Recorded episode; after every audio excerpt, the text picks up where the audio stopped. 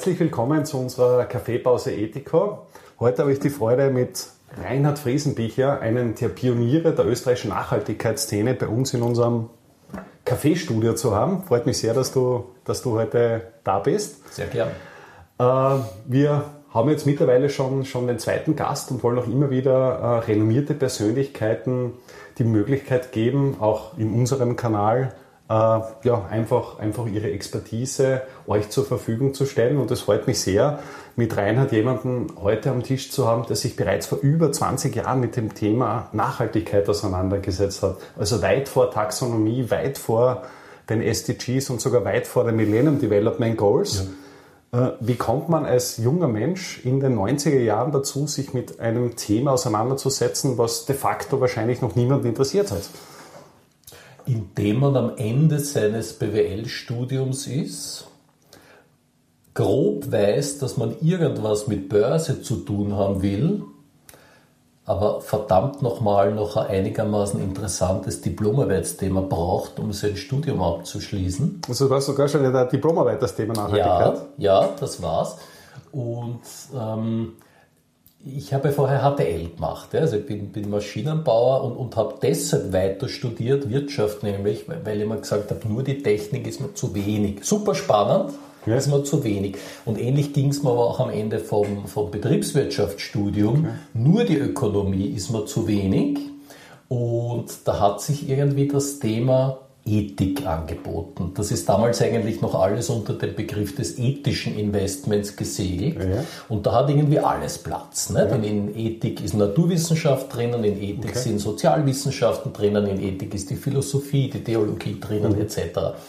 Ähm, also irgendwo bei der, bei der Lektüre einer, einer Fondpreistabelle bin ich halt auf das Wort Ökofonds gestoßen. Das war halt einer von den, was nicht, 10.000 damals. Ähm, hat aber als Beweis genügt, dass es sowas ja wohl geben muss. Und dann bin ich äh, zu meinem Professor gegangen und habe ihm das Thema Ethikfonds mhm. vorgeschlagen. Was kann man sich unter Ethik in den 1990er Jahren vorstellen? War das wirklich der klassische Ethikbegriff, so wie wir uns das vorstellen? Oder spielen da auch solche, also Ökofonds, der Umweltthema, dann dementsprechend auch mit reinspielen? Aber wenn man so in der jetzigen Welt mit Environment, Social und Governance hernimmt, war das damals auch schon so in diesem Bereich? Oder, äh, oder was Groben ja, und ohne es, es so schon genannt zu haben, ja. aber damals waren eher noch die, die ähm, angloamerikanischen Ansätze prägend und das waren nicht selten Stakeholder-Ansätze. Mhm. Also Frontend immer die klassischen Ausschlusskriterien, äh, solche, die eher eine, eine ja, angloamerikanische Färbung hatten so mit, mit diesen sogenannten Sündenaktien, den mhm. Sin-Stocks, mhm. ne? der Tabak, das Glücksspiel, die Prostitution. Also teilweise passen sie auch zum mitteleuropäischen Wertekanon, teilweise scheinen sie ein bisschen weltfremd und fundamentalistisch. Ja. Aber das Prinzip des Ausschlussfilters und danach eine positive Auswahl gab es im Grunde schon damals. Ja. Und, und ich bin dann für die Recherchen, nachdem es in, schlichtweg in Europa noch kaum was gab, in die, in die USA gefahren und habe die, die Gurus der Szene besucht. Ne? So cool. wie Peter Kinder in, in, in Boston und, und einen Termin hatte ich in New York und einen in San Francisco und da hat man halt zusammengekratzt, was, was zusammen zu kratzen war. Ja. Und dann gründet man als junger Österreicher einfach eine Research-Agentur, die sich auf das Thema Nachhaltigkeit fokussiert hat. also, soweit ich jetzt in Erinnerung habe, bist du seit 1998? Seit 97. Oder seit 97. Also die Diplomarbeit war 96 fertig und, und das Studium ja. auch. Ja, und, ähm, ja also, es ging wirklich fast so. Ähm, mit, mit der Diplomarbeit in der Tasche war ich halt sowas wie ein Experte. Ne? Ja. Und ein Exot, weil viele wird es nicht gegeben Ein exotischer Experte und habe dann, ja, durch Glück, das gehört auch dazu, die Gelegenheit gehabt für einen Schweizer Asset Manager, den damals ersten Ethikfonds des deutschsprachigen Raumes mit zu konzipieren. super. Und aus diesem Konsulentenjob ist dann quasi meine Selbstständigkeit entstanden. Mhm. Ja. Und du bist ja äh, Unternehmer, also Chef von der RFU Unternehmensberatung. Und eines eurer Themenfelder ist ja gerade das Research-Thema, was mich persönlich äh, extrem interessiert. Wenn man sich jetzt vorstellt, also weltweit gibt es wahrscheinlich um die 50.000 unterschiedliche Unternehmen und Aktien, dann gibt es Anleiheninvestments, dann gibt es Staatsanleihen, da gibt es unterschiedlichste Investment-Vehikel. Auf was muss man als, als Research-Agentur schauen, beziehungsweise wie schaut eigentlich so ein, so ein Alltagsjob im Research-Bereich aus? Wie kann man sich das vorstellen? Steinbrucharbeit. Steinbrucharbeit? ähm, erste Runde ist das grobe Überblicken von diesem Analyseobjekt, das man da liegen hat. Und auch das ist nicht immer so klar, weil es gibt Konzerne mit einer unglaublich komplexen Struktur. Also ja. man muss einmal den, eine, eine Scope-Definition machen und, und sagen, welches Tochterunternehmen, welche Schwester oder schauen wir doch auf Mutterebene etc. Äh, also mitunter ist das schon eine relativ aufwendige Vorarbeit. Okay. Manchmal ist es auch völlig klar. Ja. Ähm, und erster inhaltlicher Schritt ist es dann, dass man in unser Kriterienraster, das ungefähr 100 Kriterien umfasst für Unternehmen, ähm, öffentlich verfügbare Daten einträgt. Das okay. heißt, unsere Analysten, wir sind zehn Leute plus minus, aufgeteilt nach verschiedenen Branchenschwerpunkten, äh, beginnen dann damit, dass sie halt für die Firma OMV als Beispiel aus Unternehmensquellen, aus Sekundärquellen, also Medien, Datenbanken und so weiter, beginnen, Informationen zu den einzelnen Kriterien zuzuordnen. das ist aber relativ stupide, da wird quasi nur hinein, na, wie der Postler, das wäre die Analogie, ja. Ja, der einmal aus dem großen Haufen äh, die einzelnen ähm, Austrägerrayons beschickt. Ja. Und äh, dann bestehen Lücken. Im Regelfall ist nicht jedes Kriterium ausreichend mit Daten besetzt. Ähm, manche sind richtig lückenhaft, andere sind vielleicht fragwürdig oder hinterfragenswert, die Informationen, die da drinnen sind. Und daraus generiert der Analyst dann einen, wir nennen das internen Lückenfragebogen.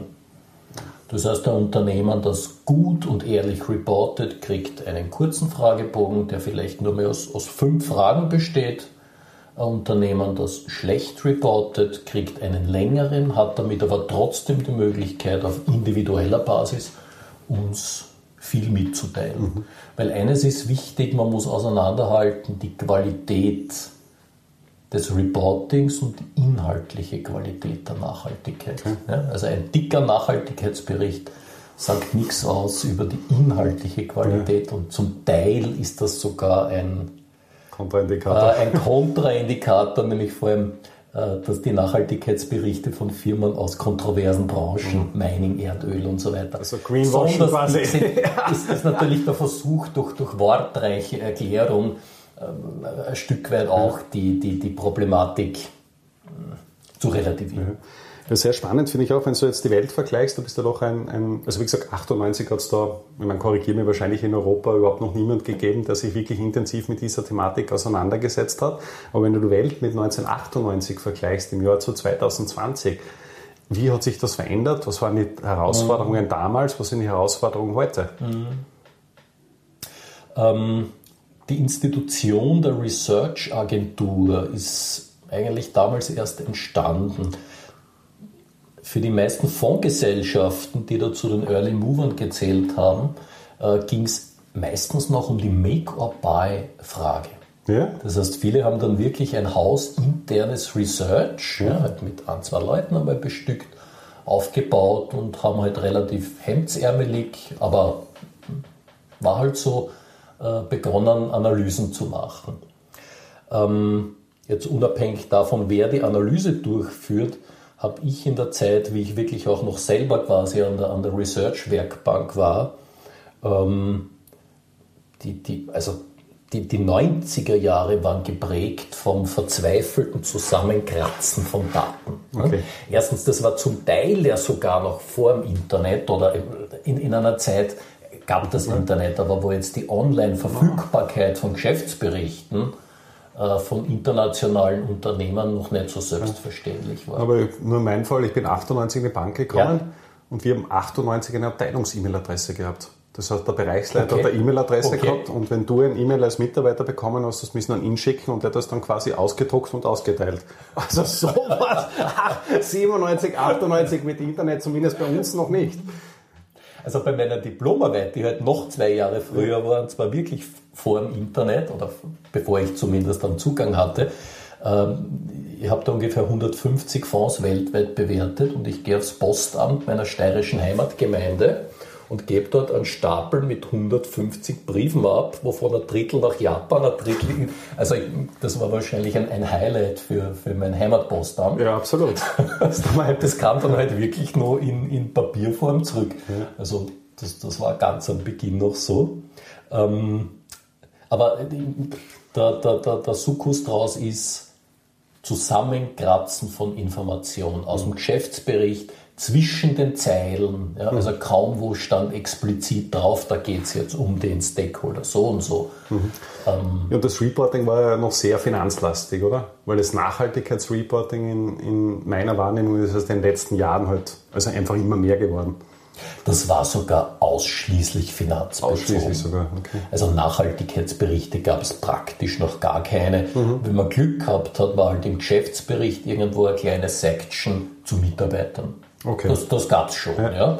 Und wenn eine Firma ein Umweltmanagementsystem hatte, hat man irgendwo im Online oder, oder auf, auf Wunsch halt dann einen Umweltbericht auf Standortbasis bekommen. Ja. Das, das war das höchste der Gefühle. Ja.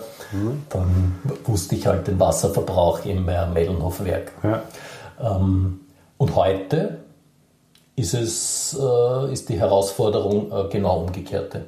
Komplexreduktion. Also Unmengen an Daten. Unmengen an Daten, Unüberschaubarkeit der Daten, schwierige ja. Interpretierbarkeit. Ja. Ähm, ob da jetzt System dahinter steht oder nicht, sei dahingestellt. Mhm. Manchmal mhm. ist es das wahrscheinlich. Aber ein Analyst heute schafft es ja kaum mehr, äh, die, die Nachhaltigkeitsdaten eines großen Unternehmens auch nur anzulesen.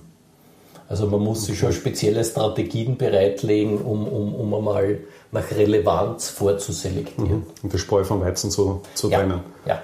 Na gut, das macht es auf der anderen Seite wieder deutlich schwieriger. Sicher. Auch, auch zum, Sicher. Es ist so schwer wie vor 20 Jahren, nur hat sich das Herausforderungsbild gedreht. Ja.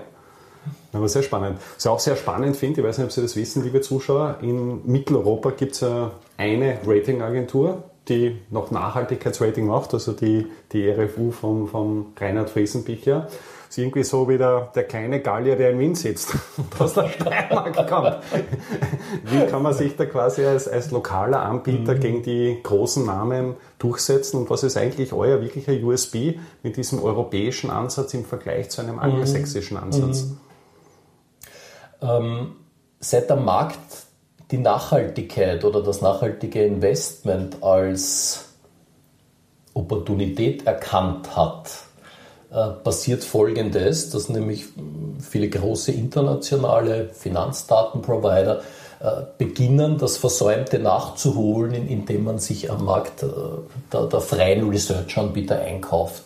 Mhm. Und nachdem diese Anbieter global denken, birgt das das Risiko, aber es ist nicht nur Risiko, es ist auch Realität, dass so ein, ein globales One-Size-Fits-All rauskommt. Okay. Und, ja, und dieses Global hat einen US-Drall, weil die großen Mutterhäuser im Regelfall amerikanische mhm. Finanz- und, und äh, Häuser und Datenprovider sind. Mhm. Focus Governance-Thema wahrscheinlich. Focus Governance und vor allem Focus Risiko.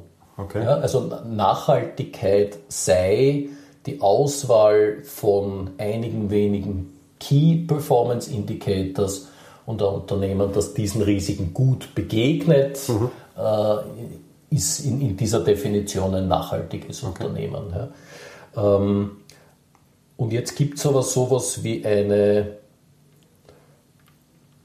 Ethik Europas wenn du so willst, oder eine Ethik Mitteleuropas, die unterscheidet sich schon ein Stück weit von einer Ethik angloamerikanischer Prägung. Ja. Ja, und ich, ich glaube, das will jetzt nicht bis zu den Philosophen ausholen, aber es ist kein Zufall, dass ein Immanuel Kant aus, aus, aus Deutschland kam und, und dass die, die Ethik des angloamerikanischen Zuschnitts wieder von anderen Konzepten geprägt ist, mhm. ja, oder Utilitarismus und so weiter als Stichwort.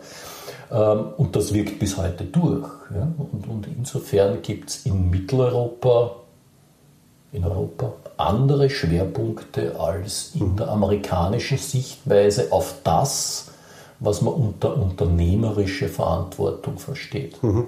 Und das ist dann natürlich auch ein wesentlicher Aspekt in Bezug auf die Beurteilung ja. eines Unternehmens. Genau. Genau. Wenn man jetzt Anleger ist oder Investor ist, äh, an was kann man sich orientieren? Weil es gibt ja eine Unmenge an, an nachhaltigen Fonds oder nachhaltigen Investments. Und das Thema Greenwashing ist auch mittlerweile in, in, aller Munde. Wie kann ich jetzt wirklich rausfiltern? Ist das jetzt was Nachhaltiges? An was kann ich mich orientieren? Und was würdest du jemandem mhm. empfehlen? Mhm.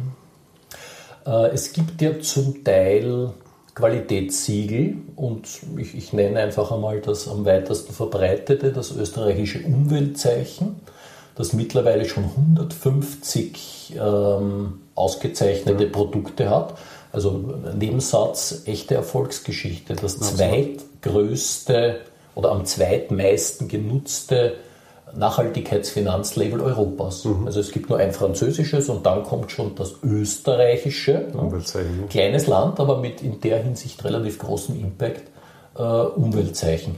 Und das ist vom österreichischen Umweltministerium, auch wenn es seinen Namen laufend ändert, aber es kommt aus dem Jahr 90, glaube ich, Umweltministerium. Das ähm, orientiert sich an einem österreichischen Wertekanon. Mhm. Da drinnen sind Pflichtausschlusskriterien, wie zum Beispiel Atomenergie oder bestimmte Formen der Gentechnik. Das heißt, was, was, was man im österreichischen Gesetz oder zumindest im österreichischen gesellschaftlichen Konsens als problematisch beachtet, wird dort ausgeschlossen. Und auf der anderen Seite werden gute Stakeholder-Beziehungen, also Umweltmanagement, Mitarbeiter, Öffentlichkeit, Lieferanten und so weiter belohnt. Und ähm, das Umweltzeichen ist so designt, dass ungefähr das beste Drittel einer Produktgruppe äh, das Label erlangen kann. Und ähnlich ist es auch hier bei den Investmentfonds. Also im Endeffekt ein guter Tipp, sich an, an gängigen Labels äh, zu orientieren und, und das Ganze zu machen. Wir haben jetzt unsere Kaffeelänge schon, schon deutlich überschritten. Es hat mich wahnsinnig gefreut, dass du dir die Zeit genommen hast, da zu uns ins, ins Studio zu kommen. Und äh, es hat mich sehr gefreut, dass ihr zugehört habt. Wir freuen uns sehr über, über eure Kommentare und es würde mich auch freuen, euch nächsten Freitag um 9.30 Uhr wieder zu begrüßen. Schönes Wochenende. Ciao.